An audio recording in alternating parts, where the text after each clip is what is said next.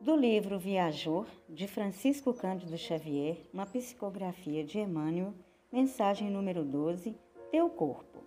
Não menospreze teu corpo a pretexto de ascensão à virtude. Recorda que a semente responsável pelo pão que te supre a mesa, em muitas ocasiões se valeu do adubo repelente a fim de poder servir-te, e a água a derramar-se do vaso para acalmar-te a sede quase sempre foi filtrada no charco, para que a secura não te arruinasse a existência. O corpo físico é o santuário em que te exprimes no mundo.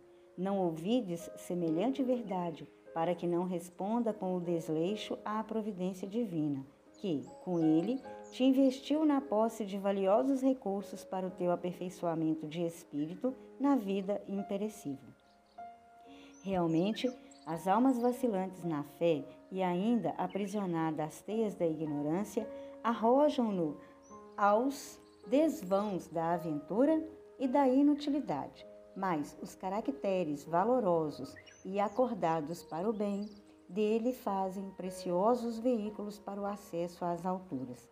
Com o corpo terrestre, Maria de Nazaré honorificou a missão da mulher, recebendo Jesus nos braços maternais e Paulo de Tarso exalçou o cristianismo nascente, atingindo o heroísmo e a sublimação.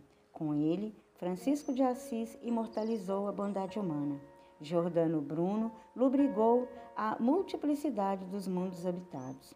Galileu observou o movimento da Terra em plena vida cósmica. Vicente de Paulo teceu o poema inesquecível da caridade. E Beethoven trouxe ao ouvido humano as melodias celestiais. Lembra-te de que o teu corpo é harpa divina, e ao invés de lhe condenares as cordas ao abandono e à destruição, tange nelas, com o próprio esforço, o hino do trabalho e da fraternidade, da compreensão e da luz, que te fará nota viva e harmoniosa na sinfonia do amor universal com que a beleza eterna exalta incessantemente a sabedoria infinita de Deus. Muita luz e muita paz a todos.